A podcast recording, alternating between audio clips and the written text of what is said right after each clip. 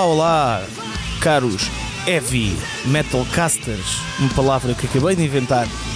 Como é que vocês estão? É catchy, é catchy. É ca casti. É, ca é catchy, é catchy. Uh, como é que vocês estão? Perdoem esta entrada a pé juntos no episódio 128 do podcast mais pesado de Portugal. Eu sou o Lex e estou aqui com o Fernando. Olá pessoal. Então, Fernando, como é que estás? Como é que, o que é que tens feito? Olha, muita coisinha e pouca coisinha. Isto é, isto pode parecer enigmático, mas como já tínhamos falado em off em episódios anteriores, que é uma cena sempre fixe dizer que ninguém tem acesso. Estou numa fase de reestruturação, isto se calhar já estou a preparar o ano 2024. Estou a preparar-me para renovar a minha vida. Então não tenho andado a fazer propriamente tanta coisa daquilo que costumo fazer, com as reviews e cenas assim, mas estou a reorganizar e a planear novas coisas. Portanto, tem sido um tempo de reflexão inspiração para depois chegar a 2024 e expirarem. E posso te perguntar se podes contar só se tem a ver com a World of Metal ou é mesmo vida pessoal? A vida pessoal. Vida pessoal que pode influenciar eh, ahm, também a World of Metal, porque também decidi cada vez mais eh, centrar as coisas no, no YouTube. ahm, porque acho que perante isto é uma conversa que nós já tivemos, lá está, em episódios anteriores em off.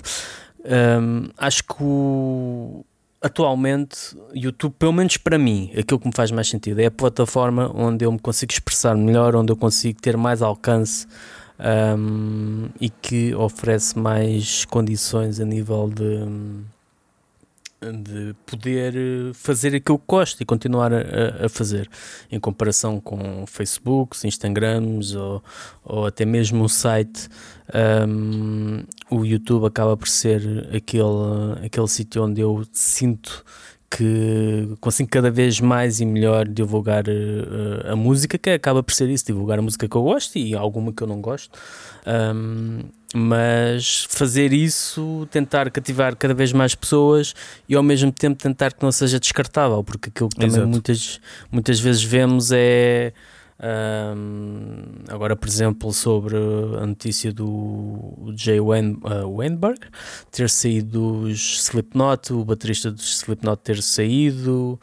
E, pá, isso é efêmero. Eh, Daqui a hum, seis meses, se calhar, ninguém vai ver. Se eu fizer um vídeo sobre isso, ninguém Sim, vai sim, sim, querer. Ninguém querer ver. Agora, uma entrevista, uma reportagem, Claro, ah, ah, ou uma review ah, acaba com mais ou menos interesse, mas acaba por ser sempre relevante no, em qualquer ponto do, do tempo. Então tenho tentado focar mais nisso. Obviamente tenho as notícias que são efêmeras também, Uhum. mas acho que isso também te- acaba por ser uma boa forma de divulgar até muitas vezes eventos e, e concertos de, de bandas que não têm essa possibilidade ahm, de ter um- uma forma de divulgação e então é apostar nisso e fazer isso crescer mais. É um bocado por aí que eu estou a concentrar-me, mas também porque eu antes sobrecarregava-me, sabes um bocado disso, sobrecarregava-me aí que nem um Uhum. animal, trabalha mola, Yeah. mas hum, às vezes é possível fazer melhor hum, e menos. Hum, É, é isso, é- acho que é esse o espírito. É, eh, pronto, é, é mesmo isso que disseste, nem, nem tenho nada a acrescentar. mas pronto, então e tu? Tu tens andado também numa roda viva. Sim, eu, eu, eu não paro, pá, eu não paro para variar. Eh, o que é que eu tenho feito? Epá, nem sei, mano. Tipo, é tanta coisa que não Tanta sei o que coisa. explicar. Pá, estou a preparar. Gravaste um eh, vídeo? Sim, estou a preparar aqui a pré-promoção do álbum Tóxico, eh, que sairá o primeiro single. Vai sair no início de dezembro, não vou dizer o dia certo. Queriam só para os patronos. Uh, depois eu digo, uh, mas sim. uh, depois temos de falar também sobre os patronos, porque. sim, sim, temos aí sim, novidades sim, quentíssimas. exatamente, antes de começarmos aí o tema principal. Mas sim, um, epá, é andar Só- a preparar. só- desculpa lá, só uma coisa. Uh, não vais dizer o single, mas já há uma data. e Eu, isto eu estou a perguntar, obviamente por curiosidade, mas também por poder-me ter passado despercebido. Já há uma data concreta do lançamento do álbum? Já, em 2024? Já, mas não foi anunciado ainda. Ah, vai ser ok, anunciado ok, ok. Com, com o single. Com o single. Ok, A cena é essa, é o trabalho de pré-promoção envolve tudo isso, que é planeamento de datas, planeamento de. A cena é. As bandas normalmente só lançam coisas. Pronto, isto não é nenhuma novidade para ti, nem se calhar para alguns dos ouvintes, mas para outros pode ser. As bandas lançam coisas num determinado dia, mas já estão em trabalho para essas coisas já há meses, ok? Claro. Que, pronto. é, Não, mas já há malta que às vezes pode pensar que isso se faz um mês antes ou umas semanas antes. Há, há pessoas que fazem assim, tipo, não falta dois dias, vamos lançar este, este single e não sei o quê, e depois lançam a informação para todo lado e aquilo ninguém pega naquilo porque Yeah. é tudo em cima do joelho, ninguém se pode preparar. E, Exato. hum, é, o planeamento agradece, sim. Exatamente, pronto. Então, pá, tenho- temos andado eh, e tenho né, a planear isso. Também tenho tido bastantes aulas de, de voz ultimamente. Eh, este mês rebentou um pouco, o que é fixe. Eh, também estou a tirar um curso de pedagogia vocal, ok? Para acrescentar ainda mais às minhas aulas de voz. Eh, pá, estou a fazer uma data de coisas. O, o que é que consiste pe- pedagogia vocal? É para saberes como dar aulas, ok? Para, é Ah, tipo ok, mais ok, ok. uma. Ou colocação de voz e coisas assim? Eh, não, é mais até até na perspectiva do aluno, ok? De que- Ah, ok.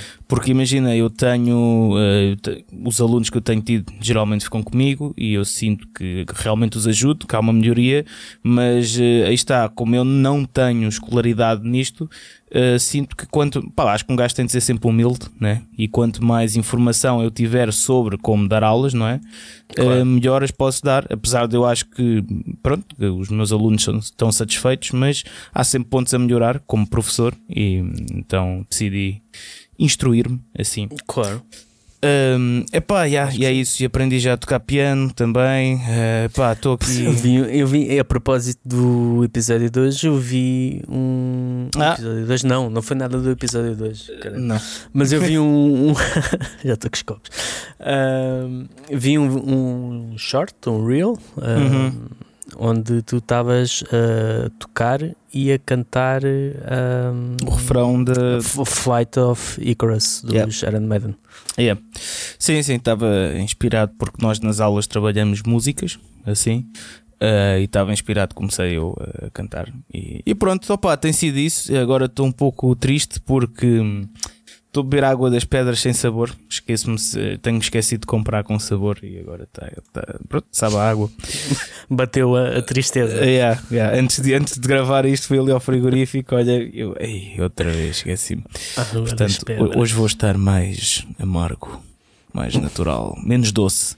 Mas sim, é isso. Hum, é isso que tenho feito. Muito trabalho. Fiquem atentos aí às novidades, que está quase, está mesmo quase aí a arrebentar muita coisa. Hum, antes de irmos ao tema do episódio, não é? Vamos só hum, explicar aqui aos nossos ouvintes que não são patronos que estão a perder muita coisa. Porquê? Porque no Natal vamos fazer. Ainda, aliás, agora está-me a dar outra ideia até. Basicamente a ideia que tínhamos era eh, no Natal vamos fazer eh, uma ceia de Natal, ou seja, um episódio com todos os patronos Já, já é quiserem estar. tradição, para quem nos acompanha, já é tradição nós no, no período de Natal, o festivo, termos um episódio eh, especial. Já tivemos dois, acho eu, com os nossos colegas do Laugh Banging, já tivemos com os Toxical. o- tivemos um com os Toxical, portanto, este também vai ser um episódio. Vamos ter um episódio eh, especial. Ainda não sabemos, lá está. Ainda estamos. Eu até estava a pensar agora, hum, isto, isto pode ser público, na boa. Um formato diferente, pá, que era um jantar, ok? Uh, um, um jantar de Natal entre todos, o pessoal- todos os patronos, e gravávamos aí um episódio também. É, também era giro. Hum, Com o barulho dos talheres. Yeah, yeah, eu, eu já eu antes editava um podcast que era o Terapia Social, que era, que era assim também, e ficava até giro. Mas sim, isto está tudo a ser pensado, mas vai haver um episódio eh, de ceia de Natal com todos os nossos patronos. Uh, para falar também que, ao serem patronos, uh, vão estar no nosso grupo do WhatsApp que uh, falamos muito sobre música. Se assim desejarem, hã? não são obrigados. Ninguém... ah, são, estou. Por isso não sejas patrão. Não, mas, mas é isso. Vão ter acesso a muita, muita coisa. Uh, principalmente comunicação connosco, que é isso que decidimos apostar mais na, nos últimos tempos no Patreon, visto que nós não estamos a conseguir uh, fazer tanto conteúdo como queríamos por causa de uma coisa chamada vida. Uh, ao menos mantemos em contacto com, com, com os patronos, temos o grupo do WhatsApp, estamos sempre a falar de música, de eventos, Uh, a malta está sempre a perguntar: vais a este concerto, vais àquele? E pá, é fixe. É uma comunidadezinha que estamos a fazer. Uh, e isto tudo por 3 euros por mês. Uh, pá, eu não sei. Eu, eu, eu, às vezes gasto 3 euros em merdas que. Pronto, só Deus, nem, Deus sabe, nem Deus tipo, quer a, saber o que é que eu gasto 3 euros. Água, água das pedras sem, sem sabor, sem, por exemplo. Exatamente. Portanto, ou então hoje em dia está tudo tão caro, não é? Vais beber um café, comer um bolo, gastas tipo 5 ou 6 euros pá, por metade do preço, podes. Isso já dava para dois meses, pá. Isso é uma fartura. Dois meses de Heavy Metal Cast. Exatamente. Portanto, adera ao nosso Patreon, vais ver que uh, vão ver que vão gostar bastante de estar na nossa comunidade e podem participar em episódios e sugerir temas. Agora sim, vamos. Até uh, porque diz, esta diz. ideia esta ideia de que nós ainda está em ebulição para o especial de Natal foi surgida precisamente pelos patronos. Portanto, Exatamente. Aliás, que até queriam que até queriam tomar conta só eles do episódio, man. só para vocês verem o, Epá, o quão proativos Quão, quão proativos são. Está bem, mas à vontadinha também não. exatamente. Não, mas para verem o quão proativos são os nossos patronos. É? Exatamente, exatamente, Portanto, é uma comunidade bastante acesa. Um, mas sim, um abraço a todos os nossos patronos lá do nosso grupinho, vamos sempre falar. Os nossos grandes malucos. É verdade. Uh, bem, agora sim, vamos ao episódio. E o episódio de hoje vamos continuar nas batalhas épicas de metal. Metal! E, e, esta é uma daquelas que quase uh, levanta tantos amores e ódios como a, a primeira que tivemos, Metallica versus Megadeth. É verdade. Esta é, acho que está tá, tá ao mesmo nível, um pouco mais antiga, não é? Uh, mas, mas está ao mesmo nível que vai ser Ozzy Osbourne versus Dio. Ok? E se calhar. Será com... que revelamos já quem é que Tu és, tu és time quê? Time Ozzy ou time Dio? Epá, eu não consigo. Não, não consigo escolher. Não, acho que há pontos que gosto mais num, uh, outros que gosto mais noutro. Mas uh, isso vamos também vamos uh, explorando e mostrando ao longo Sim. do episódio, não é? mas, mas pronto, digo-te já que não consigo escolher assim não, um não de, facilmente. E tu? Também tenho a mesma dificuldade, mas eu diria que a pender mais para algum lado é para o lado Dio. Okay. Sou, sou mais. Uh, sou capaz de ser mais Dio. Mas também é difícil, é muito, não é algo tão. Uh, obviamente, uh, gosto bastante do, dos dois e são duas figuras incontornáveis. Mas enquanto Metallica e Megadeth, para mim era, havia uma razão Sim, uh, emocional que me levava mais a um lado, embora goste bastante das duas bandas. Neste caso, uh, ambos têm o mesmo impacto emocional, se calhar, mas eu sou capaz de depender um bocado mais para o Dio. Ok, ok. Sim, eu acho que estou contigo na questão também que o Megadeth Metallica era muito mais fácil, havia mais um lado, este é mais, é mais difícil. Até porque depende dos aspectos, estás a ver? Se falamos de aspectos técnicos, aspectos de. Pois há várias facetas, não é? Sim, sim. sim. Portanto, é, mas, mas é vamos, vamos, vamos explorar isto vamos agora ao longo do sim. episódio. Se calhar começávamos é primeiro por explicar uh, aos uh, mais uh, desentendidos do assunto, não é? Uh, porque é que existe esta rivalidade e como é que surgiu, não é? Quer explicar aí à malta? Bem, hum, perdão. A rivalidade surgiu. O, primeiro, primeiro uh, retrato dessa rivalidade creio que tenha surgido principalmente um, quando um dos pontos mais altos, já vinha de trás, mas um dos pontos mais altos uh, veio pelos próprios desentendimentos internos que houve que motivaram a saída do, do Dio dos Black Sabbath um, em relação a ao, pronto, o Dio desentendeu-se com o Tony Iommi e também havia muita, muita coca na altura, aquilo era tudo muito maluco um, e por causa do álbum ao vivo o Live at Last ou não era o Live Evil epá, confundo, confundo um bocado os dois um, Live Evil Live at Last acho que era foi do do Ozzy Osbourne que lançou curiosamente na mesma altura um, um álbum em nome próprio a tocar músicas de Black Sabbath. Okay. Um, mas, sobretudo, a rivalidade acho que teve um ponto fortíssimo quando uh, o Dio voltou nos anos 90 após uh, Black Sabbath para o álbum The Humanizer uhum. e havia um, um concerto no, em Costa Mesa, Califórnia, acho eu, que uh, supostamente Black Sabbath ia abrir para Ozzy. Ia tocar, iam os dois tocar. Black Sabbath tocava e depois tocava Ozzy. E, e eles queriam fazer uma cena especial de um, o, o Ozzy cantar algumas músicas com o, os Black Sabbath. Uhum. Um, que foi algo que depois acabou por ser, se fazer muitas mais vezes no futuro. Pá, o Dio, aquilo para ele não, uhum. não bateu bem e ele basou. E até depois foi o, o Rob Alford que foi uh, cantar, acho que foi dois concertos. Cantar uh, as músicas de Black Sabbath, que até tinham um papel na, na mão e tudo, uh, uhum. uma coisa assim à última da hora, que até há, há bootlegs disso, e depois o Ozzy pronto, tocou, cantou algumas músicas com ele.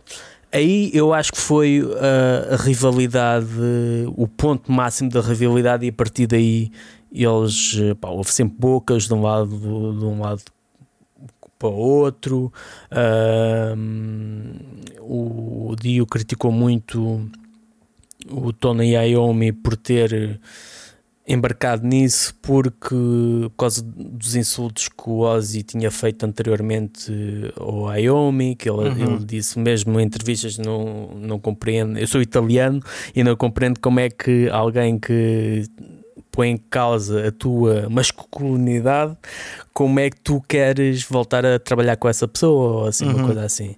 Uh, eu creio que aí foi o, o, ponto máximo dessa rivalidade que definitivamente os afastou. Pois, obviamente, quando voltou, houve aquela hum, que eles iam, queriam uh, voltar outra vez à era de Black Sabbath. Houve o Ozzy fez ou um processo. Estas coisas do Ozzy a gente também não sabe se é o Ozzy, se é a mulher dele. Acho que foi uma decisão de gerência era uma, havia um problema legal qualquer que os Black Sabbath não podiam ser Black Sabbath a não ser com o Ozzy, e então eles chamaram-se Heaven and Hell. Acabou uhum. por ser a última, a última banda do, do Dio, ou a última vez que ele, que ele tocou com os, com os membros de Black Sabbath, com o Tony Iommi, com o Geezer Butler. Um, e não sei se era com o Vini ou com o Carmine Appici. Eu às vezes confundo os dois, os dois irmãos, mas acho que era com o Vini. Sei que eles têm uma grande malha que é o Bible Black. Yeah. Mas sim, yeah. desculpa. Uh, pronto, e eles uh, aí foi mais um exemplo dessa rivalidade. Uh, houve aí também muitas palavras atiradas de um lado para o outro.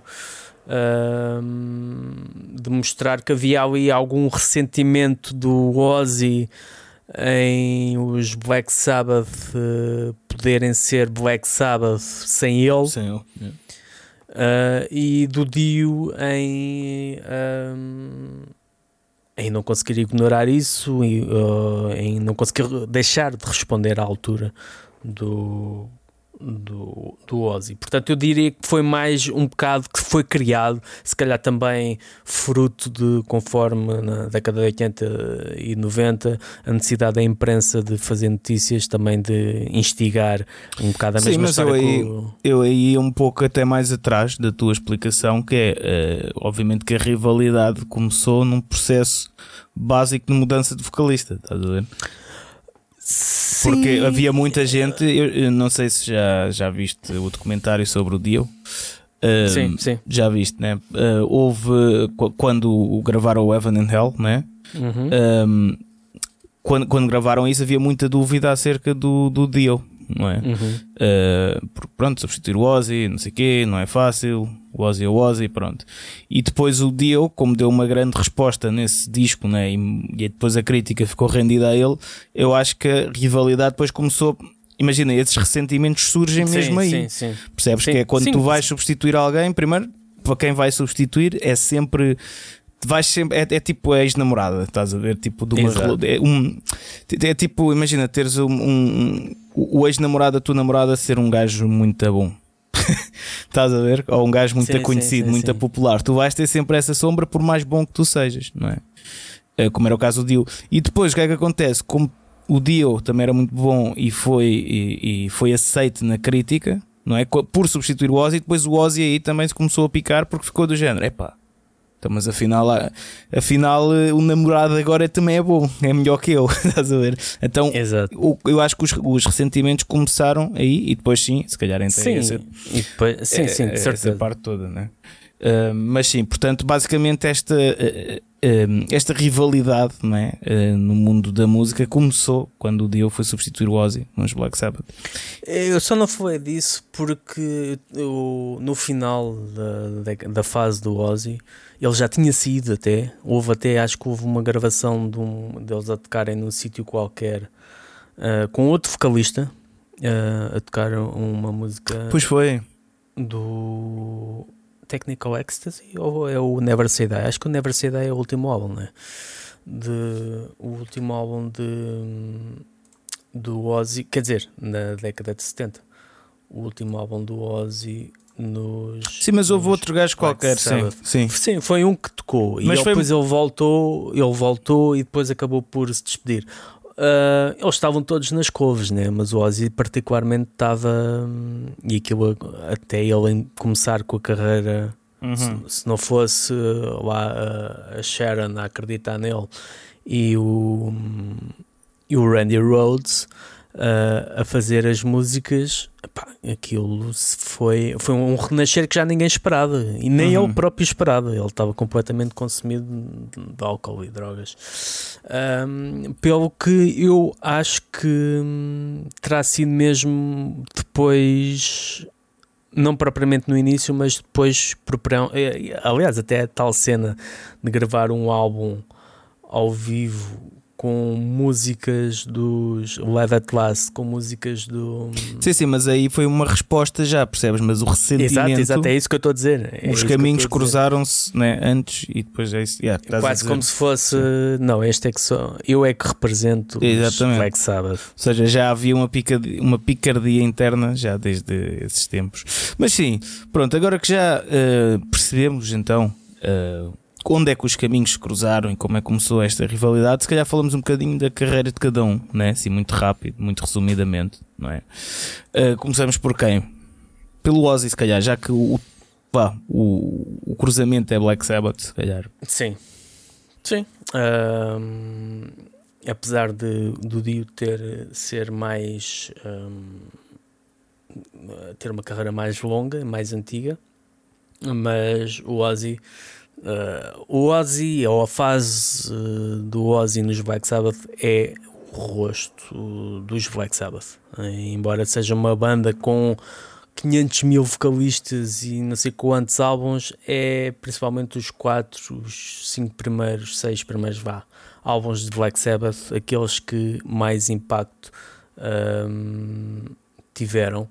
E no, no caso, ele, ele acabou por ser esse rosto, essa personificação, e depois, para além de tudo aquilo que nós até falamos no episódio passado, daquela mística que foi criada à volta, à volta Uhum. dele, ah, uma mística que também nasceu, sobretudo, da forma como os Black Sabbath ou como ah, o management estava à volta dos Black Sabbath, ah, os, os, os associou a uma, uma espécie de imagem que eles não estavam propriamente para aí virados, aquela cena toda do ocultismo de, de tudo aquilo, acabou por colar sobretudo a ele. um, por muito que e ele usufruiu dessa, dessa mística. Uhum. Um, o, o, o Dio já é algo completamente diferente e isso notou-se nos Black Sabbath. Notou-se na forma como os Black Sabbath um, transformaram-se, adaptaram-se ou foram adaptados ao novo vocalista, o que acaba por ser um, acho eu um caso único. Não tens, acho eu que não tens nenhuma banda Obviamente que um vocalista é a posição mais importante na forma que é o rosto de, de qualquer Sim, sim, banda, sim. mas normalmente o vocalista adapta-se à banda. E com o Dio, a banda adaptou-se ao Dio, Uhum. porque pá, o- os dois álbuns do Dio não têm nada a ver com aquilo que estava para trás. Sem dúvida. Sem dúvida.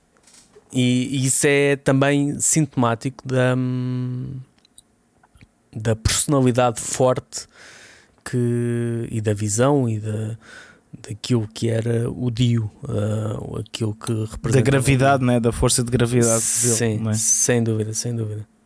Exato. Olha, há bocado eu estava aqui a ver, eu disse Live at Last, Live at Last foi um álbum ao vivo do, dos Black Sabbath com o Ozzy, de 80. O álbum que eu estava a dizer era o Speak of the Devil, que foi gravado em 82, precisamente com eh, músicas de, de Black Sabbath. Ah, ok.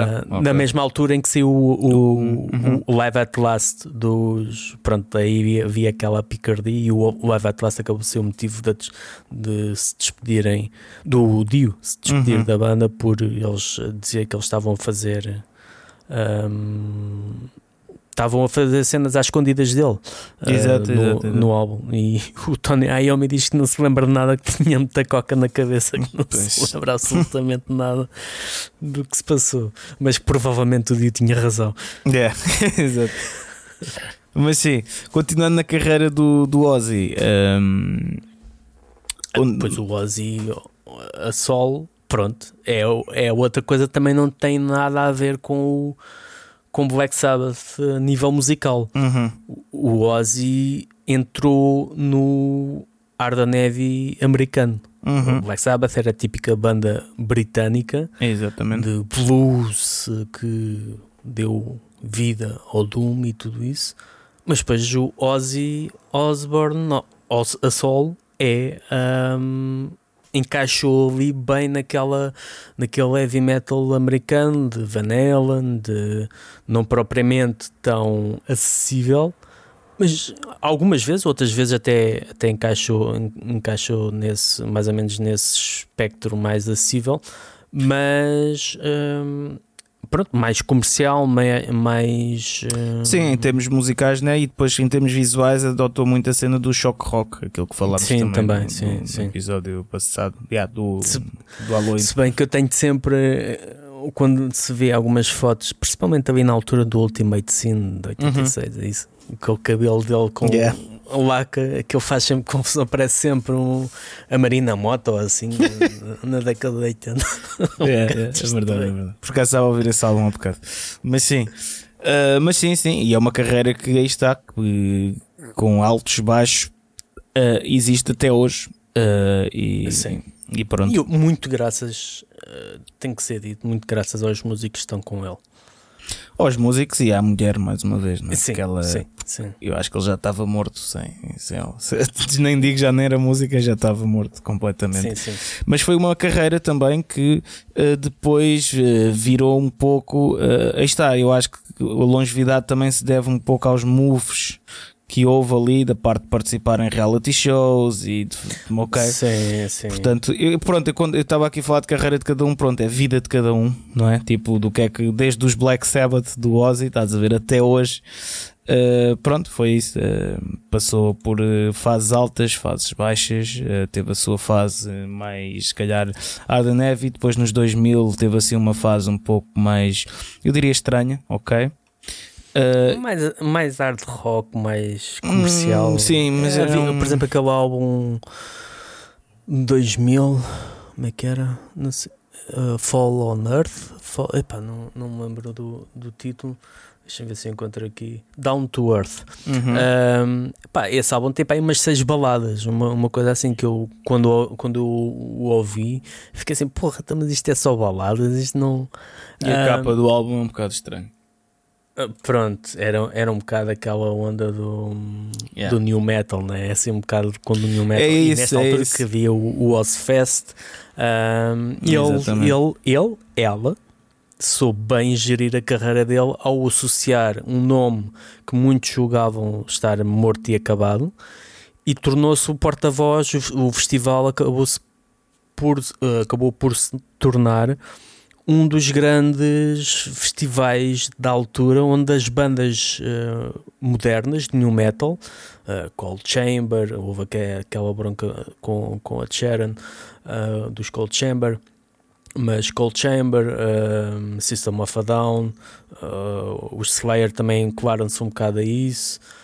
O- havia muitas bandas que queriam estar presentes nesta digressão e, era, e o Ozzy acabou, acabava por ser, eh, e depois com a ajuda dos Black Sabbath, porque era tal questão de ter eh, Ozzy a tocar e depois Uhum. os Black Sabbath tocarem seis temas ou coisa que o, que o valha no final, ahm, fez com que ele se tivesse mantido relevante e, e expandido. É isso, eu acho que a carreira, do a carreira do. Ozzy uh, deveu-se muito também a isto, a esses moves de marketing que eram feitos, que isso é marketing, né, basicamente, é, uh, ou agenciamento, o que seja, pronto, esses moves que, que pronto, que, porque acho que nessa fase ele poderia facilmente ter sido caído no esquecimento, né? Sim. Uh, mas sempre se agarrou a essas coisas fora, os reality shows também eram nos 2000, ok?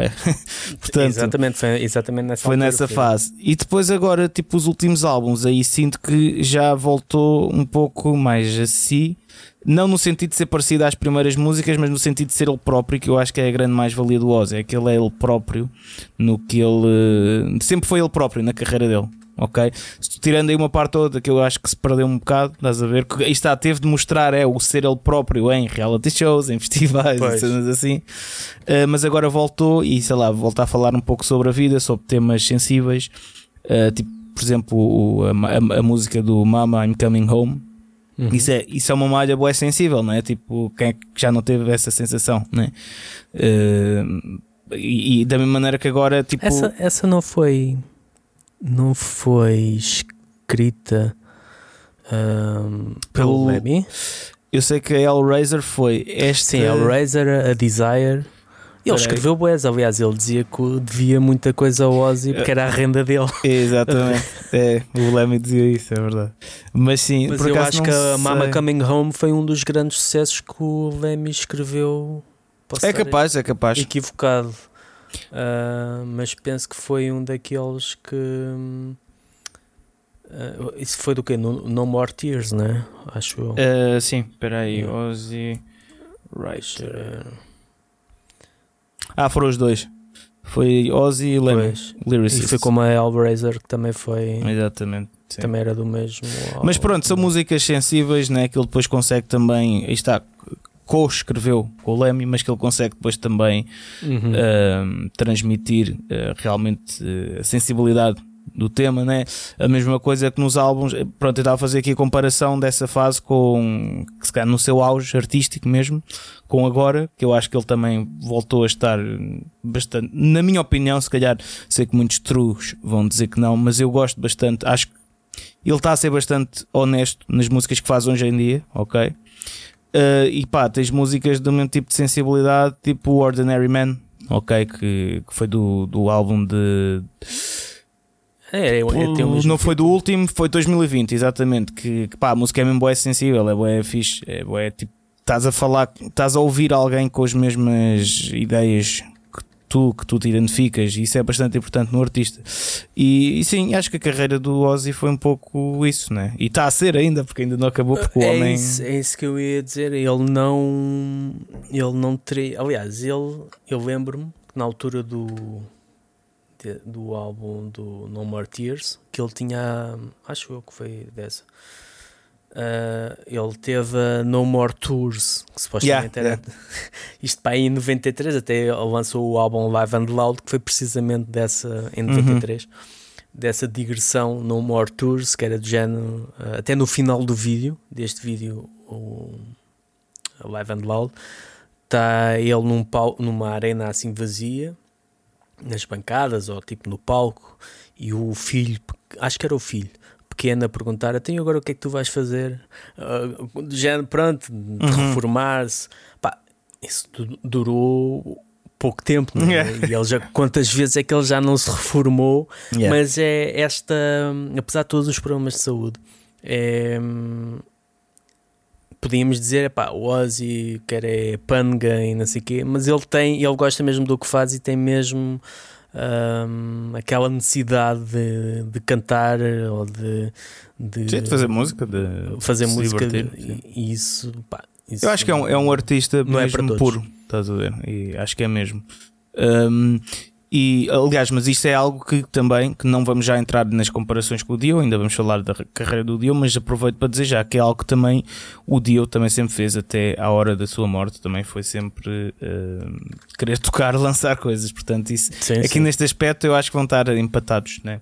Uh, mas sim, já vamos às comparações. Uh, agora sobre a carreira do Dio, né? se calhar falamos também um bocadinho.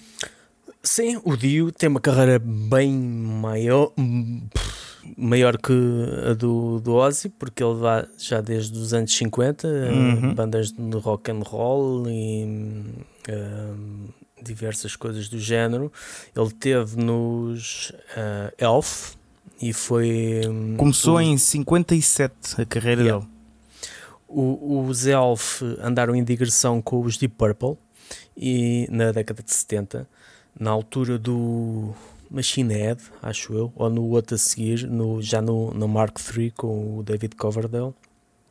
Uh, e eu, eu lembro-me que, pronto, ele dava-se bem com, com o pessoal de Deep Purple, uh, mas quando o, o Richie Blackmore não estava a gostar da orientação mais funk dos Deep uhum. Purple, pá, em 75, ele saiu um, ah, e foi uh, ele e as ideias dele, a ligação ao neoclássico e aquela toda coisa de fantasia do que o Richie Blackmore também acabou por abraçar, aquela coisa dos trovadores e tudo isso, acabou por encontrar no, no Dio o, uma junção perfeita, porque o Dio desde cedo, uh, e os Rainbow são um exemplo perfeito disso, uh, o, Dio uh, tinha uma forma de ver e de imaginar a música que era mesmo para transcender, trans, uh, forma a transcender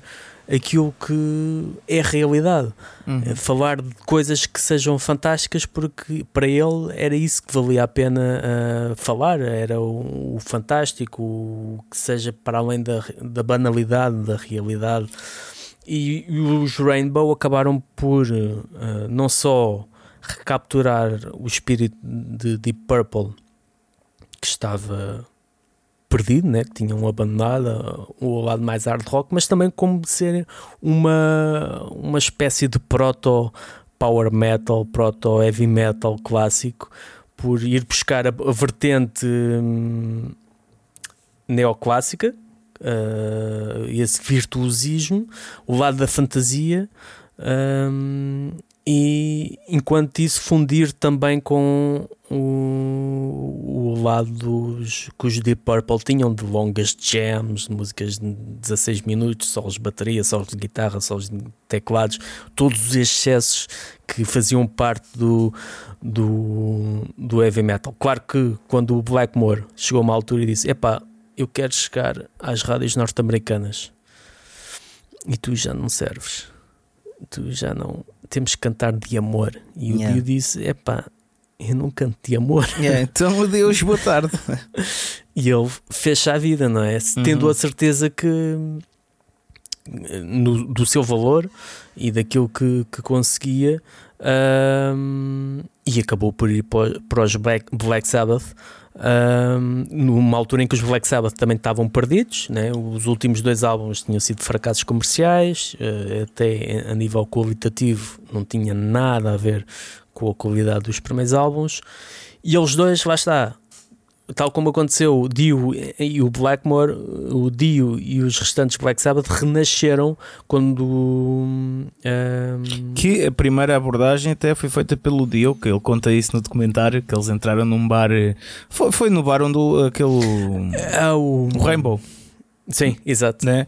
Que eles entraram lá e ele tipo uh, viu, espera, isto é o, Ton, o Tony Iommi, não sei o quê. E o Dio tava, tinha acabado de sair, né? Uh, dos Rainbow. E, yeah, e depois foi lá falar com ele: Olha, eu sou um vocalista, não sei o quê. Que eu acho que ele nem o conhecia bem, ou o que é era o Tony Iommi. E mandou-lhe tipo uma cassete né, dele a cantar. E, e depois eh, aí é que surgiu a cena dos Black Sabbath. Mas é bem engraçado, né? Porque pensas tipo, ok, mesmo um gajo como o Dio cantava nas horas, mas pronto, era menos conhecido. Ele era humilde o suficiente, estás a ver, para abordar as bandas. Exato. A banda mais conhecida na altura, né? talvez Black Sabbath, um, ou das mais conhecidas, né? e ele mesmo assim foi abordar uh, sem medos, com humildade, e é, é fantástico, eu acho isso. É uma grande prova da personalidade, estás a ver?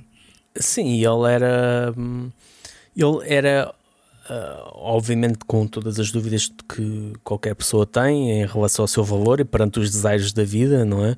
Uh, ele acreditava naquilo que era, uhum, no, seu, no, seu, talento e no seu valor.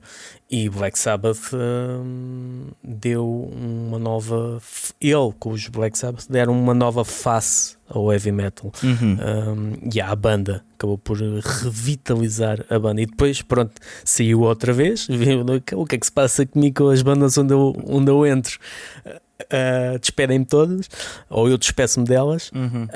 Um, e começou a solo, tal como o, o, o Ozzy Osbourne, depois de de Sabbath, começou a solo com uma carreira que teve um grande impacto um grande impacto. Um, começou por ter um grande impacto comercial e, embora lá está, em comparação com, com o Ozzy, uh, acabou por remeter-se um bocado ao underground, mas isso foi algo que nunca o desanimou. Ele, ele tinha aquela coisa de tocar para 50 para os seus pessoas, fãs e para os tocar seus para Sim.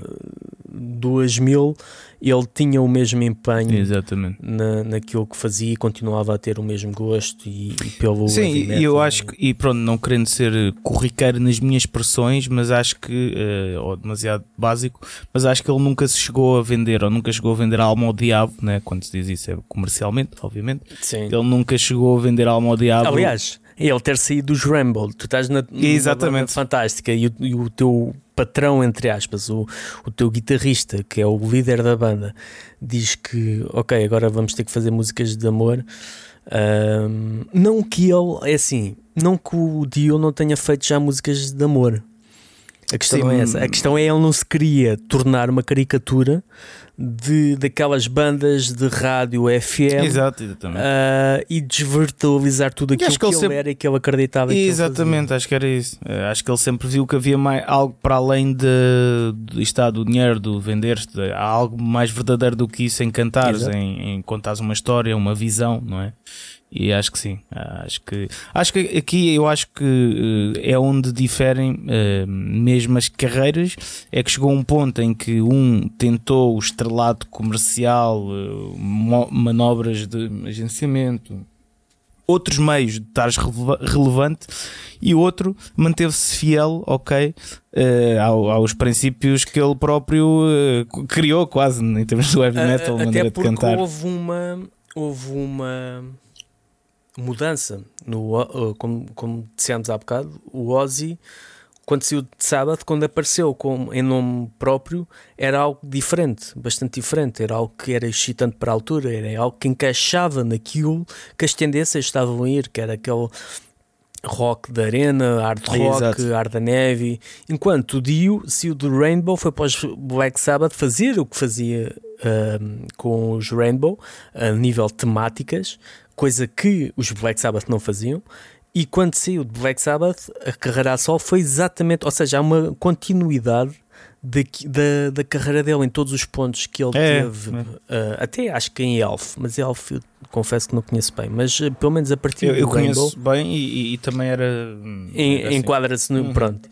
Uh, há sempre uma linha condutora que ele hum, podemos dizer que pode ser um ponto limitador do género dele Uh, não conseguir sair daquele registro, mas é também uma questão de persistência, que ele não queria sair desse registro, era o que sim. ele era. Sim, sim, e sim. mais nada. É Imagina, em, é o que eu elfo, sou. em elfo o que acontece é.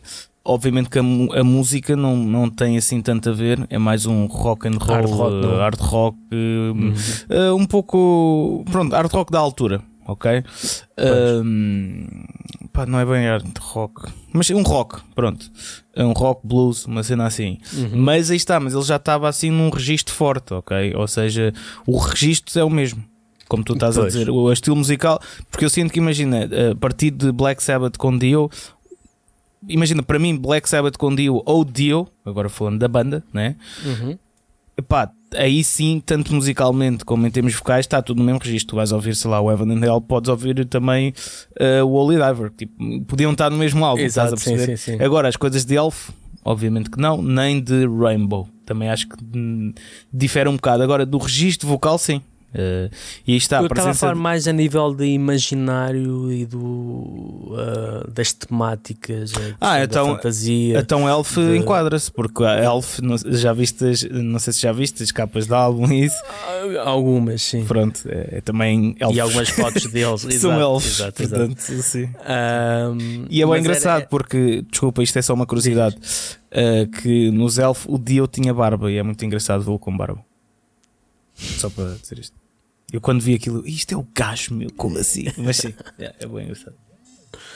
Um, mas sim, acho que Dio acabou por ser, desde cedo, acabou por encontrar aquilo que ele queria fazer e aquilo que um, foi a sua voz. E o Ozzy, o Ozzy já, eh, o Ozzy já cantou Staying Alive, eh, o Ozzy já cantou muita coisa Yeah. que se calhar à partida nós pensaríamos, epá, isto não tem nada a ver, mas eh, de certa forma adapta-se um, melhor a, outros, a outras paragens Uhum.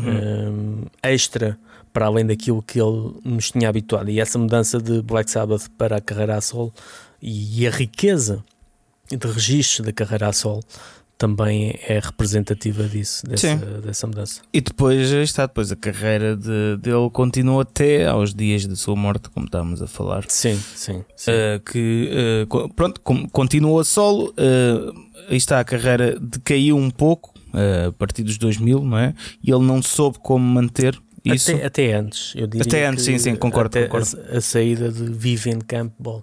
Sim, concordo Vivian contigo. Campbell foi para os Def Leppard.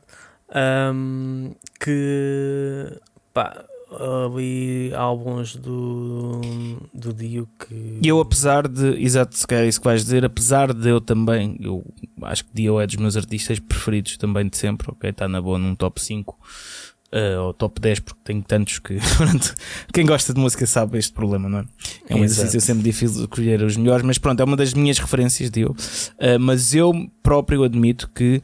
Uh, pá, a partir de certo álbum as músicas já começam um pouco a soar tudo ao mesmo porque uh, aí está, pronto, é, é a cena dele, não é? mas isso tem sempre consequências não quer dizer que sejam negativas, não é? Só uma questão de, de gosto e já começa a soar ao mesmo. E acho que é como tu dizes, se calhar uh, ali a partir de, desse, desse, dessa saída do, do Vivian, Vivian Campbell, Campbell.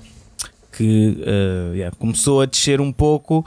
E pronto, eu acho que depois voltou, conseguiu ter um pouco um ponto alto quando uh, voltou com os Black Sabbath, mas noutro, num outro formato. num- Sim. É, é porque a diferença entre ele e o Ozzy, neste ponto, é que ele tinha muita cena dele. Um, e o Ozzy ia-se adaptando. E a cena dele era, era aquela, é aquela onda mais heavy metal tradicional que acabou por eh, ir decaindo ah, na popularidade, principalmente este tipo de, de heavy metal da segunda metade da década de, de 80. Sim. Enquanto o Ozzy, o Ozzy sempre teve uma maneira de podia passar longe do sucesso que teve a nível estrondoso do Mas ia da mantendo-se 80, vivo, sim. mas manteve-se. Adaptava-se.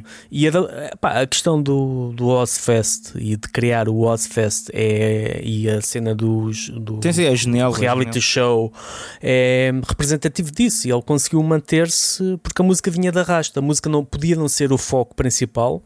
Sim, as pessoas Mas- começavam a ir ouvir, exatamente, a ouvir a música dele pelas parvoices ou pelo Ozfest ou não sei o quê, e não pela Exatamente. música.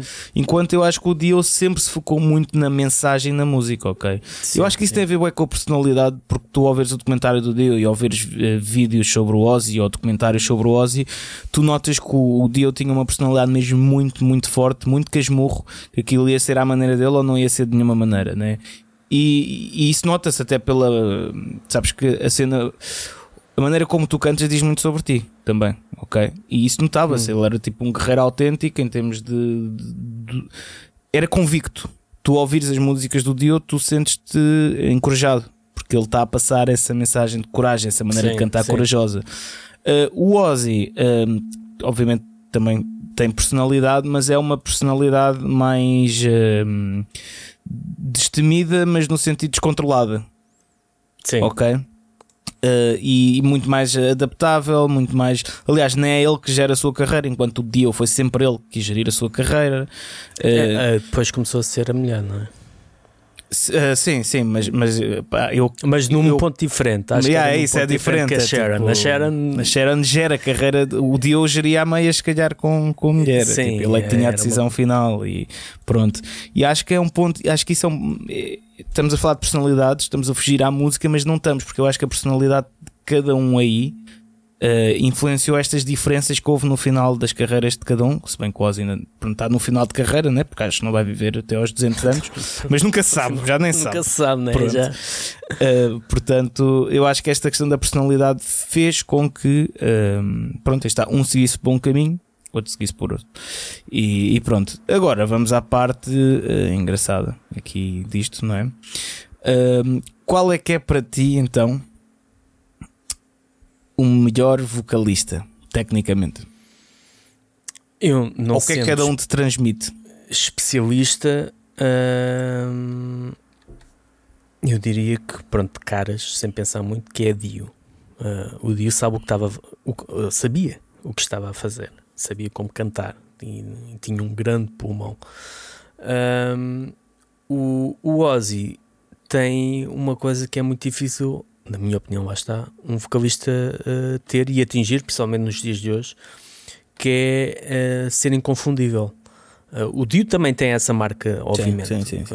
E, e podemos dizer que. Aí acho que são os dois.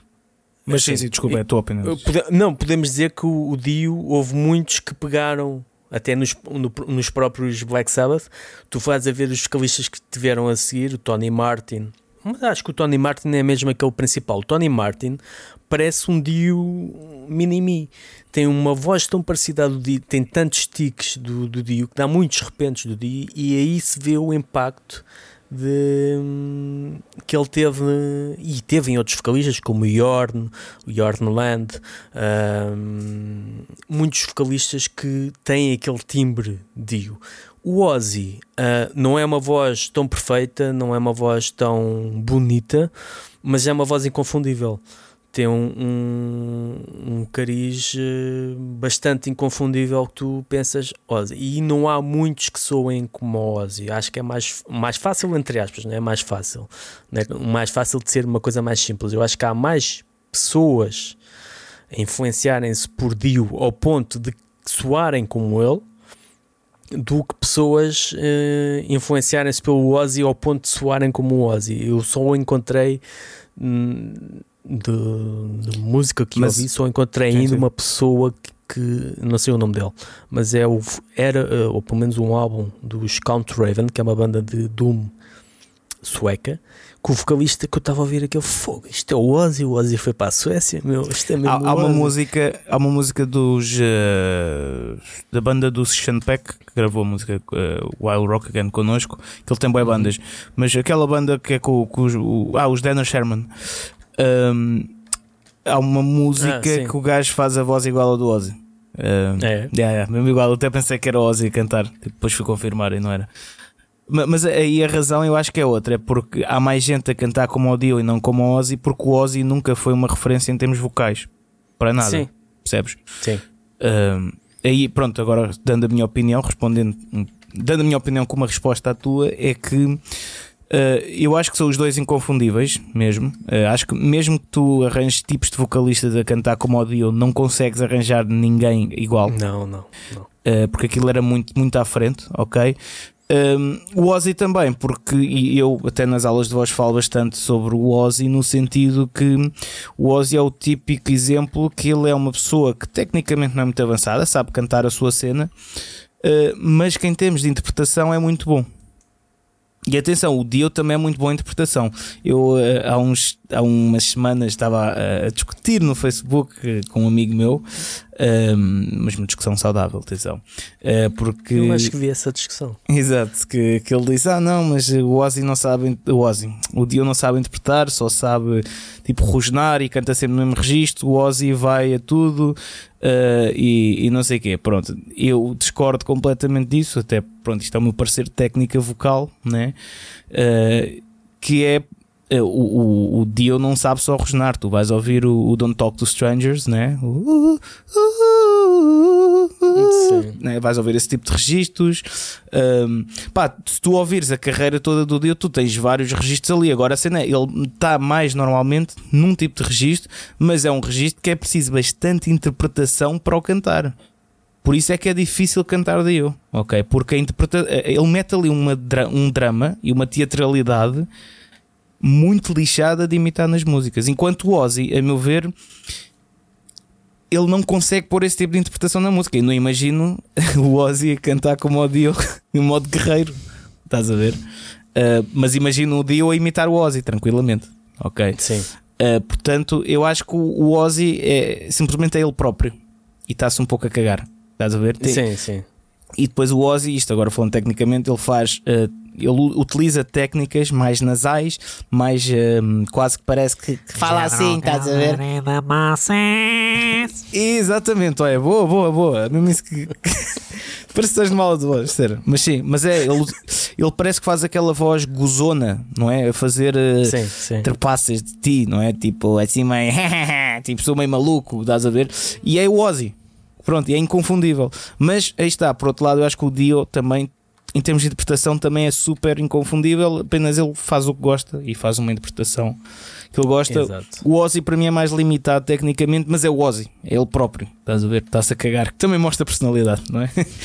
mas, ou seja, para mim, o um melhor vocalista tecnicamente é o Dio, sem dúvida alguma. O Dio consegue cantar qualquer coisa, até porque tu vais ver, uh, mesmo no documentário, coisas antes do Zelf, até, tipo, que ele que cantava em coros e não sei o quê, coisas lindas. Aliás, ele tinha aquela música Love Is All, que foi um single uhum. uh, que dissesse. Eu, eu confesso que a primeira vez que eu ouvi a, a, a cantar essa música foi num uh, concerto dos Deep Purple, num um lançamento ao vivo, que eles lançaram depois também em CD e em DVD, que, de, a tocar com a orquestra sinfónica, que foi a primeira cena que os Deep Purple gravaram Uh, isto ainda em 69 com o Ian Gillan. Portanto, mudaram de vocalista, tinham uma nova orientação uh, e hum, até houve aquela questão que o John Lord queria para uma cena mais orquestral e não sei o quê, e o Blackmore queria, pá, não, vamos, mas é para o rock e não sei o uhum. quê. E ele disse: vamos fazer um álbum de rock, se isto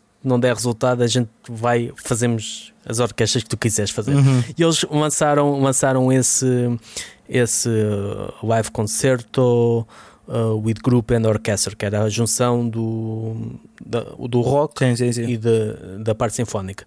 E em 99, portanto 30 anos depois, repetiram a orquestra, tinham perdido as tabulaturas, mas houve um maestro uh, holandês que recriou por ouvido as tabulaturas e eles chamaram uma série, gravaram esse concerto novamente e chamaram uma série de convidados, eh, cada um deles foi cantar com a orquestra uma música, músicas da sol deles, músicas de Deep Purple mais recentes, e o Dio foi convidado para, para tocar precisamente a Love Is All, que foi okay. um, o seu primeiro grande sucesso e que tu pensas, lá está, aquela questão de o que o Dio a cantar músicas de amor e não sei o quê, mas epá, era uma cena de Dio, tu ouves aquilo e a, a forma como ele entoa que ele tem uma vida do, do caraças e, e tu percebes o alcance que ele tinha. É isso, é porque ele nem canta só tipo, ele nem canta só com drive, com, com pressão, ele canta também coisas muito angelicais, muito, yeah. uh, muito drama. E nós nas aulas de voz às vezes fazemos tipo partes de interpretação e quando,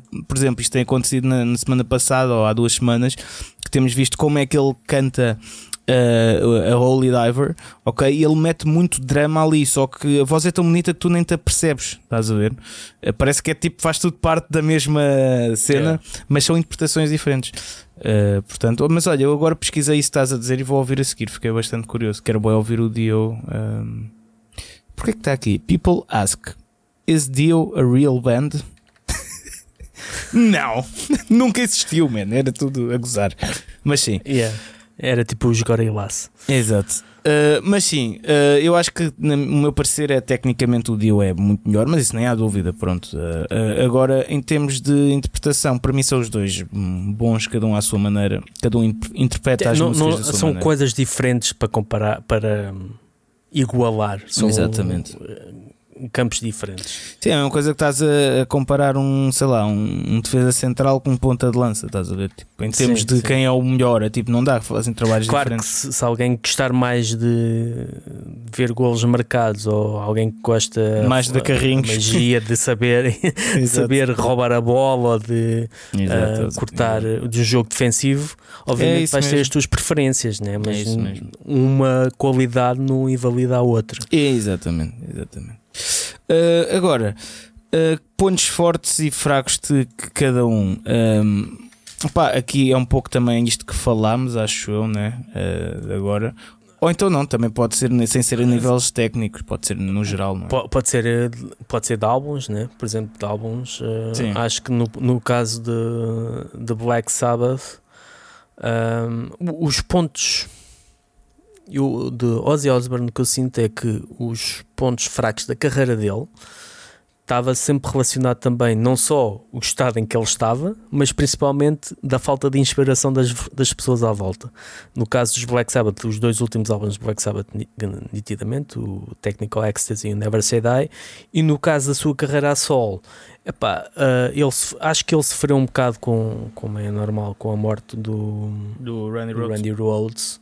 Acho que, por exemplo, o Bark at the Moon Epá, eu não acho que seja assim comparado com os outros dois anteriores. Não me parece que seja assim, mas não é dos piores. Não Discord. é dos piores. Mas sim, sim. Uh, mas por exemplo, o Ultimate Sin, acho que é um álbum, para mim, é um álbum que passa-me ao lado. E depois, obviamente, aqueles todos, uh, as coisas melhoram com a entrada do, do Zach Wild, uhum. embora tenha ganho também uh, um, uma espécie de de atingir uma espécie de, de platô, não sei uhum. a palavra em português, um, um patamar, patamar um nível, uma fasquia, fasquia que não é consegues.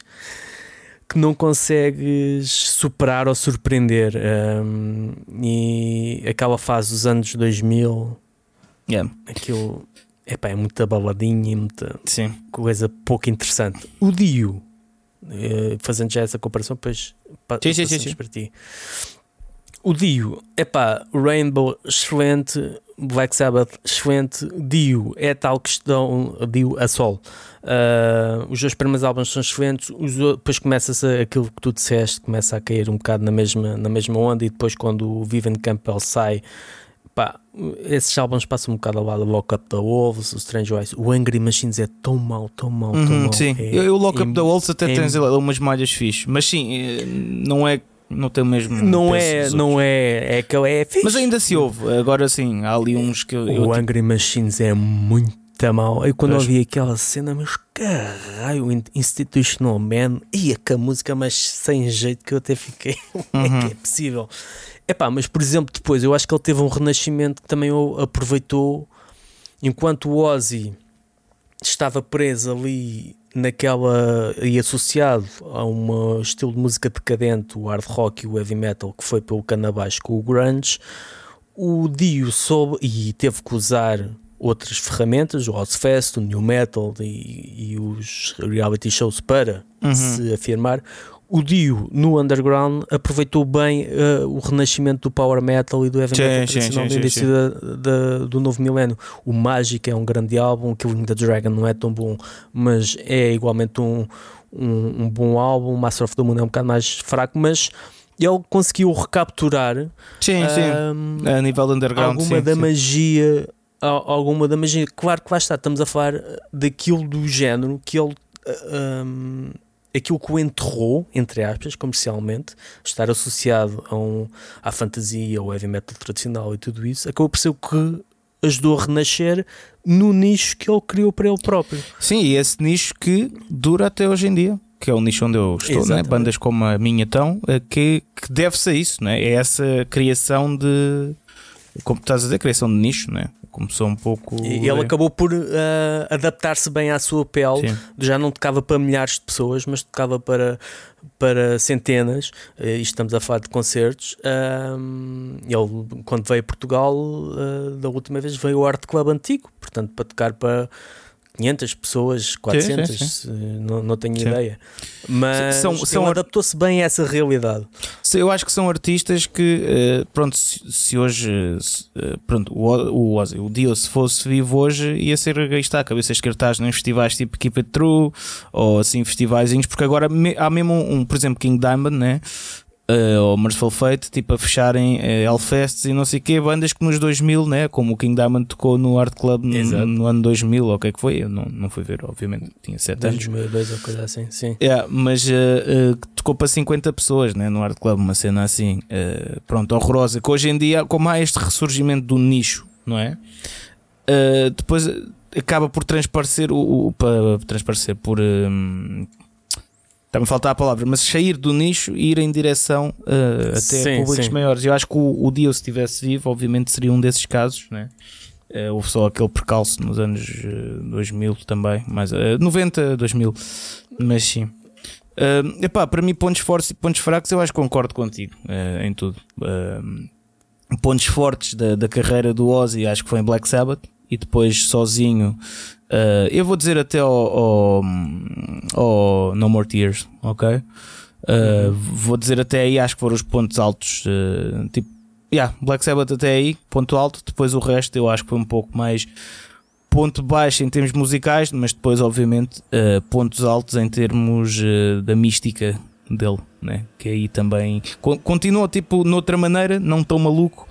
Uh, em termos de, sei lá, morder morcegos, andar todo drogado, mas tipo em termos da mística social de Ozzy, de ser um maluco do caraças e estar sempre na palhaçada e ser meio doido, pronto. E acho que depois, agora no final da carreira, teve assim um ponto alto outra vez, ao chamar artistas mais conhecidos de outros meios, né? Eh, como foi o gajo do, do hip hop, como é que ele se chama? O, Eh, o americano, pá. Que ele, que ele agora lançou o Post Malone, Post Malone, eh, pá, cenas assim. Eh, e mais alguns que ele também lançou músicas nestes últimos álbuns, assim, artistas fora da, do metal e tudo. E acho que conseguiu re- reviver isso, eh, a carreira, aqui um, um pouco no final. Pronto, no final, este ponto que ele não tem muitos anos, mas isto, como já falamos, nunca se sabe. O Dio, pois, exato. o Dio, eu acho que pontos altos da carreira dele, o- acho que a subida começou nos Rainbow, né? Eh, e depois, pá, com, com- eu basicamente estou a dizer o que tu disseste, depois no, começou a descer nos anos 2000, eh, 90, 2000, com aqueles álbuns bem manhosos. Depois voltou a subir ligeiramente, mas já não conseguiu nunca voltar ao que era. Portanto, acho que, acho que sim, acho que é isso. E agora, hum, quem é que tem os melhores músicos? Quem é que teve os melhores músicos durante estes anos? O que é que tu achas? Bem, parte deles eh, foram os mesmos no caso de Black Sabbath, mas eu Sim, sim, sim. Estou a falar agora das carreiras a solo. lá. Sim, sim, sim, sim. Ah, carreira a solo. Epá, se calhar o, o- ambos tiveram excelentes músicos. Ahm, o- a diferença, se calhar, na qualidade dos músicos, eu diria que podemos dizer, eh, sem grandes análises, que foi o Ozzy. teve os melhores, uh, os nomes mais sonantes, uh, músicos de sessão uh, experientes, Robert Trujillo, Zach Wild, Gus Gee, uhum. Mike Borden, acho eu, também a certa altura. Randy Rhodes, né? O Randy Rhodes. O, o Dio ele sempre teve os músicos, teve excelentes músicos, mas que ele necessitava, músicos, né? Um pouco mais por aí. Sim, que encaixavam nele. E a questão é que ele, embora possamos dizer que aconteceu o, o mesmo com o Ozzy quando o Randy Rhodes saiu, uh, mas no caso do Dio notou-se muito a saída do, do guitarrista. Uh, quando, quando houve aquela, aquela saída, notou-se isso de forma criativa e sabe-se lá até que ponto é que uh, poderia ter mais sucesso, até podia ser um fracasso e podia realmente entrar numa toada uh, criativamente, entrar em círculo vicioso, andar ali sempre de, no mesmo e, e, ser pior. Mas no, no caso de. Do, do Ozzy, eu acho que as mudanças que ele teve, ele uh, encontrou sempre os melhores talentos e os melhores músicos para isso. Enquanto no Dio, ele encontrou as pessoas que achava que eram propícias. O, o Ozzy muitas vezes fazia as, as, audições e muitos talentos foram rejeitados assim completamente bêbado, perdido bêbado e um, às vezes nem sabia quem, com quem é que estava a tocar. Um, mas o Dio, o Dio não, o Dio tinha um maior controle. Não, eu quero esta pessoa e esta pessoa vai fazer aquilo que eu quero. E às vezes o facto de tu quereres aquilo que tu queres pode levar a que não sejas surpreendido, como se calhar o Ozzy foi surpreendido com o Randy Rhodes ou com o Zach Wild. É engraçado. alguém pá. que tira uma cena. Não, não é engraçado, do... estás a falar disso, pá. Que eu tenho usado muito essa expressão ultimamente, que é tu ao tentares ter mais controle sobre as coisas, tu impedes com que haja algo que fuja fora do teu controle, mas seja mais positivo até do que tu estás. Exato está no teu horizonte. Sempre é? a contrabar tudo e tudo. É, tenho dito isso o, e é muito engraçado é que... isso estás a dizer, porque tens toda a razão. O problema é que pronto, nem, sempre, nem sempre isso resulta e nem sempre claro, tudo claro. consegues ter golpes de sorte desse. Mas dá-me a ideia que no caso do Dio, ele sempre foi.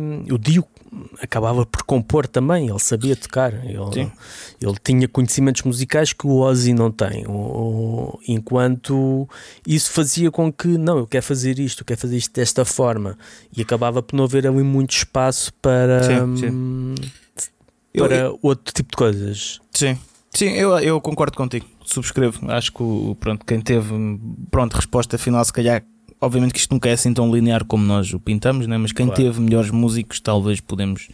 O Ozzy sempre se rodeou. Aí está. Uh, porque mais. Por, pronto, ele não, ele não compunha, não é? era mais. digamos, não era tão autor, né? Como o Dio, que tinha um conhecimento musical e Exato. tinha as suas escolhas, não é? Portanto, sim, acho que subscrevo tudo o que disseste. Agora, Uh, se calhar vamos para a última parte, não é? Uh, que é a popularidade barra legado, o impacto que tiveram e continuam a ter uh, nas, na comunidade de heavy metal e o que é que deu origem. O que é que tu achas sobre isto? Pronto, eu acho que já em parte já respondi com, sim, com a questão do, dos vocalistas, mas acho que são Uh, ambos têm, são incontornáveis uh, quando se fala em heavy metal. Um, por muitos, para muitos, quando se fala em Black Sabbath, é só com uh, Ozzy Osbourne, embora de certeza essas pessoas não se podem estar a referir aos, aos dois últimos, três últimos álbuns que não são. Aliás, há um lado romanceado à volta da estadia do Ozzy nos Black Sabbath que se formos a ver, pá, nem foi hum, nem tudo era pesado, nem tudo era linear a nível de doom, heavy metal, havia muita experimentação, muita coisa maluca a acontecer. Um, enquanto no Dio, no Ozzy é mais difícil para mim apontar um, um legado a nível de daquilo que é musical a carreira do Ozzy, enquanto no Dio para mim é mais fácil dizer que ele teve um, um carimbo claro no, no heavy, no power metal tradicional, na bandas como que levaram isso a um extremo, como uh, Rhapsody, ou bandas mais uh, tradicionais como Hammerfall, como até como Manowar, se formos a, a, a sim, ver, sim, uh, sem dúvida. Man, Manowar, Ice Dearth. Um, toda uma geração de bandas, várias gerações, que é uma coisa impressionante, várias gerações de bandas, vocalistas influenciados. Acho que o Dio tem um maior impacto. O Ozzy, a solo ou como, como vocalista, o que ele tem é um carisma e uma mística à volta de ser aquele símbolo, mas que musicalmente não é a questão da música que ele fez, é aquilo que ele representa. O legado dele é mais esse, esse o príncipe das trevas, não é? O, o, esse lado romanceado que foi usado em termos de marketing, mas que uh, em termos musicais acaba por não ter expressividade acaba por ter mais impacto pelo lado do folklore, chamemos assim, do do heavy metal, daquilo que representa o heavy metal, da mística do heavy metal, uhum. até da parte das uh, uh, do sexo, drogas and rock and roll, todas aquelas loucuras de uh, andar a comer cabeças de pombos e morder uhum. morcegos e, e, e snifar formigas, tudo sim, isso. Sim um, é representativo da loucura, loucura do excesso é que mesmo. era um, do, da personagem e não propriamente da sua música. Acho que o Ozzy sobrevive como uma personagem, como um, um marco, um, uma, uma, uma figura incontornável e que vai ser sempre uh, que ficou gravado na história, enquanto o Dio é a sua música, fica gravado na história sobretudo pela sua música e pelos, pelos seus filhos espalhados por aí que espalham a sua palavra mesmo sem saber, mesmo sem se, se aperceber diretamente uhum. ou inconscientemente que o estão a fazer. Sim. Uh, eu acho que acho que concordo contigo. Acho que, que vou só acrescentar mais uma cena, uh, mas, mas é basicamente o que tu disseste. Que eu acho que o Ozzy teve mais impacto, deixou um legado um, a nível de, de mercado, ok? Hum, e, uhum. parece, isto parece boa uma, uma análise boa analítica e não sei o quê, mas uh, até pronto, por exemplo, o Ozfest para quem não sabe, foi o, o, primeiro festival okay, que se começou a aproveitar dos slots das bandas, ok? Tipo, para as bandas pagarem para tocarem lá, ou seja, aquilo foi pois. ali um. Seja, mudou mesmo a indústria da música. Eh, e, ou seja, o Ozzy para mim teve mais impacto a nível de mercado e indústria da música. Uh, Shock Rock também, marketing, a personagem, não é como tu dizes, né? E disseste muito bem que é, ele não é conhecido pelas músicas dele, ele é conhecido por ser maluco, pela personagem que ele transmite. Ou seja, uh, acho que e isso, atenção, não estou, a dizer, não estou a dizer mesmo de todo que está errado. Uh, eu acho que até pronto, é, o, é, é, o que é, é, é isso que faz. É, tipo, vender é o que é, né? Como tu acabaste de dizer. Portanto, uh, acho que deixou um legado mesmo na indústria da música, sem dúvida, ok? Acho que houve muitas bandas e festivais e assim dos reality shows, bandas de metal estarem em reality shows assim, tipo, pá, não sei, eu não, não me lembro de mais nenhum. Uh, pelo menos Houve até aquela data. Uns, pois, né, foi, foi pioneiro nisso e acabou por ser também o único que teve tanto sucesso e que hum, foi relevante a esse ponto, não é? É isso, é isso. Portanto, eu acho que esse para mim. Sobre aquilo que se. Que, Uh, a nível de popularidade e também daquilo que as bandas não queriam fazer ou criticavam quem fizesse, né? porque ficava tudo, pá, então estás a fazer essas figuras. Houve muita gente que achava que ele estava-se a, a rebaixar ou a ridicularizar um yeah. bocado Sim, sim, e de certa mas maneira. Era aquilo que ele era, aquilo que, as maluquices que ele era ali. Sim, mas eu tenho aquela dúvida que já falámos também aqui, que é até que ponto não é também muita personagem de propósito para sim, planear. Eu sim, duvido que ele fosse assim 100% do tempo em casa. Mas pronto, com filhos, com família, tipo, sei lá, acho que não é sustentável sequer. Mas pronto, não interessa. Também não, não me cabe aqui estar a desmistificar, até porque nem tenho provas de nada, mas eu desconfio muito.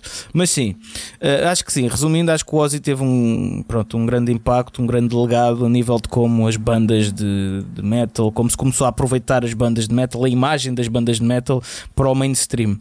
Um, porque, pá, mesmo, sei lá, muito da cena. Vou pegar numa banda que não tem nada a ver, que se calhar nem tem ligação direta, mesmo Slipknot, a cena das máscaras, a cena do terror. Uhum. Eu acredito que se o Ozzy, uh, por exemplo, não adotasse essa imagem também nos, nos anos 80, provavelmente nem iria haver. Uh, não sei se as coisas iam desenvolver ao ponto de haver um Slipknot, por exemplo. Está a cena do quase do efeito borboleta, não é?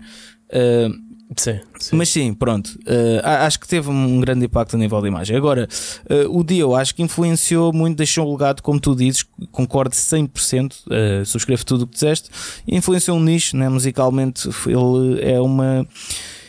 E vou-te dar um exemplo, no meu meio, né, no meu nicho, no heavy metal tradicional uh, europeu, mundial, né, que falo com pessoas de outros países, não só da Europa, uh, e estou presente em grupos e pronto, não interessa. No meio, né, no underground, uh, e pá, posso dizer que Dio, ok, é, muito, é uma referência para toda a gente que, que está neste meio. agora, Ozzy, não.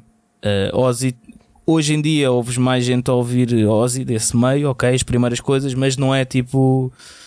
Não é tipo a tua banda Com preferida. paixão fervorosa. Já, yeah, estás a ver? Não influenciou tanto este nicho, eh, porque há muita música. A cena é essa, é que há muita música igual à de Ozzy. Não é só que sem ser que o Ozzy a cantar. Agora, música igual à de Dio há pouca, ok? Uhum. Uh, e, e sim, Dio influenciou um nicho, um nicho que vive até hoje, que está nos seus melhores dias, na minha opinião. Uh, influenciou, está subgéneros, power metal, heavy metal, eu arrisco-me a dizer até viking metal, sem ser a cena mais gutural, mas em termos de instrumental, estás a ver tipo tum, tum, tum, uhum. né? Uh, podíamos continuar aí por uh, guerreiros metal, não sei que metal, mas chorante. Mas acho que uh, até bandas de trash, quer dizer, é uma cena. Não sei, Dio influenciou musicalmente, uh, Ozzy para mim influenciou a nível quase de indústria musical do que outra coisa. Sim. Portanto, Dio versus Ozzy, Ozzy versus Dio, quem é que ganha? Eu acho que ninguém, porque é um empate. Eu acho que são, ganham ambos, ganham ambos campos diferentes, em campos em diferentes. Ambos, em campos diferentes. Acho que um escolheu. Um, diz, diz. Há, há, há, sempre aqueles fãs que gostam de da só gostam de Black Sabbath da fase Ozzy.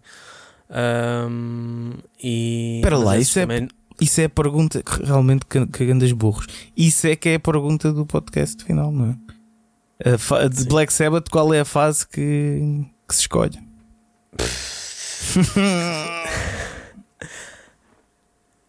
se for a avaliar por um, uh, pela fase de, de, pela continuidade ou pela uh, coerência eu diria que uh, digo.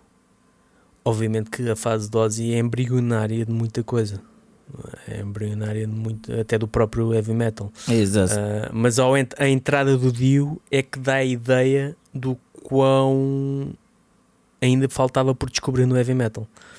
Ou seja, a fase de Ozzy permitiu descobrir muita coisa e revelar muita coisa, e até no Doom, a questão do Doom e ser uma das bandas mais pesadas e aquele som mais lento. E, um, mas é com o Dio que os Black Sabbath entram a pé juntos no, no heavy metal, propriamente dito heavy metal, e que os tornam um, atualizados, atualizam um bocado o, o som do, dos Black Sabbath. Eu acho que aí nasceu uma ramificação, não é? um pouco por aí, sim. quando ele entrou. Oh, sim, sim. Foi tipo o início do, do ramo, do heavy metal mesmo, por si dito, está a ver? Eu nisso até já isso não concordo já tanto, mas isso até posso deixar porque já tínhamos falado isto em off ah, uh, okay, em relação a, a, a, outro, a outro embate. Mas percebo o que queres dizer e, e, faz todo, todo o sentido que sim, sim. É, é, uma, é diferente, é totalmente diferente. Acho que... Sim, porque essa banda que tu vais dizer até aí não tocava assim tanto heavy metal. Toca... Mas pronto, isto são outros assuntos. Tocava um rockzinho. Tocava um rockzinho. No início. No início. Sim. Então no até, início. até odiam entrar também. Mas pronto, isto deixamos para outra não. altura. Deixamos para outra altura. Deixamos para outra altura. É melhor, Senão, é melhor, o pessoal vai estar tipo, foda-se. Estes gajos estão a falar das cenas e não dizem o quê. Pronto, mas não interessa. É, é um teaser. Eu chamo é um teaser. teaser. É. uh, um, um, teaser. Pô, um para, teaser. para episódios. teaser. um, é um teaser para episódios futuros. Exatamente. Mas sim, um, ok, então tu, tu quem é que escolhes? Diz-me lá na fase de Black Sabbath. Tu preferes Black Sabbath com quem? Isto é a pergunta para 100 milhões de euros que toda a gente discute. Preferes Black Sabbath com Ozzy ou com Dio? Com Dio. Eu prefiro com Dio. Lá está, é um bocado a mesma resposta em relação ao que tínhamos falado da carreira a solo e do vocalista.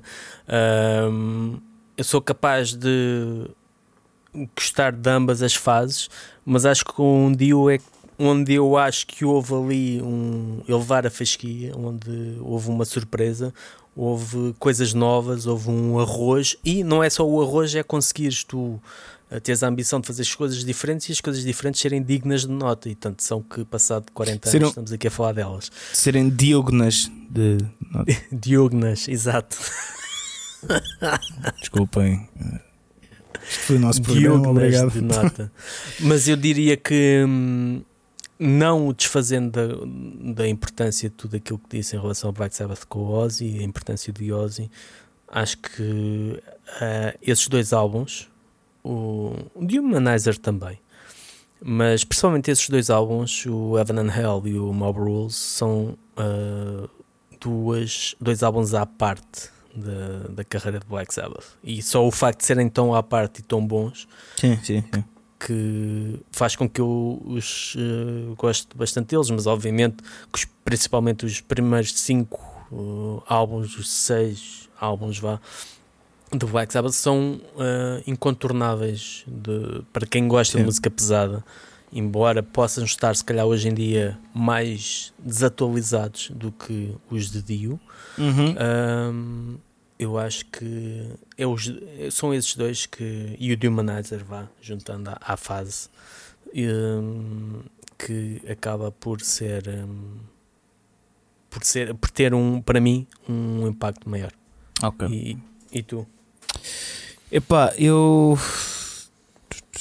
é uma pergunta difícil, porque a minha a questão é que para mim são quase bandas diferentes, né? Tipo, pronto, é o mesmo nome, mas são e, bandas são, diferentes. Basicamente são. Uh, ou seja, isto a pergunta é quase mais tipo que banda ouves mais. Mas uh, pronto, é que fazes a banda ouves mais com Dio ou com Ozzy. É assim, eu eu acho que aqui eu ouço mais, ok, que sempre ouvi mais foi com Dio. Pronto, é o que é. é, é Agora, se é que eu prefiro, não sei, porque eu gosto também de ouvir muito Black Sabbath na sua uh, gênese, na sua. Uhum né, no seu estado puro, fase inicial com o Ozzy, acho que é bastante. Hum, é, é irreverente, ok? No sentido de. é rebelde, é. Hum, opá, dá-me sensações diferentes, estás a ver? Com o Dio dá-me sensações mais profundas, mais. Uh, mais profundas.